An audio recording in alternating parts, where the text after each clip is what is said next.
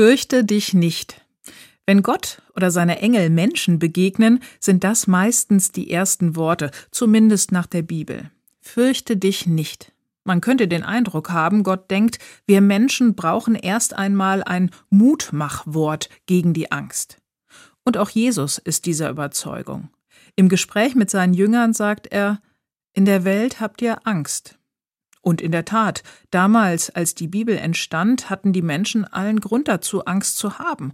Sie waren dem Wetter und den Naturgewalten viel mehr als wir heute ausgeliefert und konnten damals fast täglich spüren, wie bedürftig und begrenzt sie waren. Das kann einem ganz schön Angst machen. Ein Sommer mit wenig Regen bedeutete Hunger für einen großen Teil der Bevölkerung. Seitdem hat sich viel verändert und es ist eine Menge passiert. Wir haben große Teile der Welt und unseres Lebens unter Kontrolle gebracht. Eins aber ist geblieben die Angst. Wir fürchten uns immer noch vor realen Gefahren genauso wie vor eingebildeten oder gar eingeredeten Gefahren. Aber der Satz von Jesus, der geht ja noch weiter.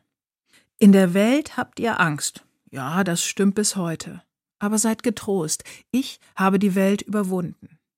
Soll heißen, Gott ist größer als diese Welt, Gott ist größer als alle unsere Ängste und Sorgen. Für mich ist der Glaube an einen Gott, der größer ist als meine Ängste und Sorgen, beruhigend. Denn damit stehen nicht mehr meine Ängste und Sorgen im Mittelpunkt und werden übergroß in meinem Leben, sondern Gott. Ein Gott, der uns immer wieder Mut machen will.